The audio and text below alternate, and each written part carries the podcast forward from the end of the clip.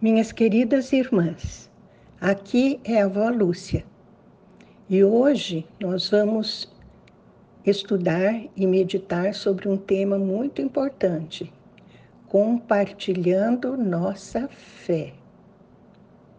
A palavra de Deus diz em Colossenses 4, 5, 6: Sejam sábios na maneira de agir com os que não creem que as suas conversas sejam sempre agradáveis e de bom gosto, e que vocês saibam também como responder a cada pessoa. Senhor, esta é a tua palavra. Que levemos a sério, Senhor, os teus conselhos que estão destacados aqui, para que saibamos como agir ao compartilhar nossa fé. Te pedimos em nome de Jesus. Amém.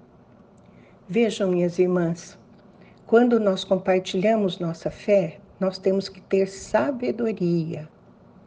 Nós temos que saber como agir com as pessoas que não creem, com as pessoas que ainda não entregaram suas vidas a Jesus. Então, nós temos que ter com elas conversas sempre agradáveis e de bom gosto. E temos que saber também como responder a cada pessoa. Por isso que nós devemos estar sempre estudando a palavra de Deus. Temos que estar preparadas para quando precisarmos compartilhar a nossa fé. Quando fazemos isso, minhas irmãs, nós temos que respeitar as pessoas e não rejeitá-las. Nós temos que ser prudentes e sábias. Temos que ter muito cuidado para não discutir com elas e dessa forma ganhar o argumento, mas perder a pessoa, fazer com que ela se afaste de nós. Por isso, cuidado extremo. Tem pessoas que podem pegar a mensagem positiva mais importante do mundo como são as boas novas, e mudá-la numa mensagem negativa. Bater com ela na cabeça dos outros, bater com o evangelho na cabeça dos outros. E conseguem fazer isso. Não sei como, mas conseguem. E dessa maneira, muito do evangelismo é sutilmente derrubado. Ninguém mais quer se aproximar de pessoas que as agrediram e que as rejeitaram, que falaram com ela de elas de maneira negativa. Às vezes nem mesmo somos sutis, dizemos tudo às claras e achamos que estamos evangelizando. Vejam a definição de evangelismo feita por Billy Graham. Evangelismo é compartilhar as boas novas, é um mendigo dizendo a outro mendigo onde encontrar pão.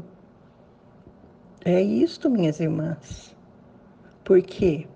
Porque a palavra de Deus nos alimenta, a boa nova nos dá vida. E é isso que queremos mostrar às pessoas. Nós somos, para a par com elas, mendigos também. Também necessitamos desse pão. Só vamos dizer a elas onde encontrá-lo, como encontrá-lo. E sem esquecer que esse pão é o próprio Jesus, né? Que disse: Eu sou o pão da vida. Não somos melhores que ninguém, mas encontramos algo que queremos compartilhar com os outros. Então, quando compartilharmos nossa fé, Precisamos respeitar as pessoas e não rejeitá-las. Jesus era amável, gentil, generoso e respeitador. É isso que temos que fazer também, seguir o exemplo de Jesus. Vamos observar bem o que dizemos e, quando compartilharmos a palavra de Deus, Vamos tentar fixar nossas respostas nas necessidades dos outros. Vamos começar falando das necessidades da pessoa. Assim, elas serão curadas, elas serão felizes, ficarão felizes ao receber um lenitivo para suas necessidades. Quando você compartilhar, minha irmã, deixe sua luz brilhar. Em 1 Pedro 3, 15 e 16 está escrito: Estejam sempre preparados para responder a qualquer pessoa que lhes pedir a razão da esperança que há em vocês. Façam isso com mansidão e respeito. Amém? Vamos orar. Pai querido, concede-nos a graça de compartilhar a, a nossa fé, falando da mesma maneira como o Senhor falava com as pessoas. Concede-nos a graça de ser amáveis, gentis, generosas e respeitadoras. Concede-nos a graça de ser luz, de deixar a nossa luz brilhar, a luz que o Senhor mesmo colocou em nós, o próprio Jesus, a luz do mundo. Isso te pedimos em teu nome, Jesus. Amém.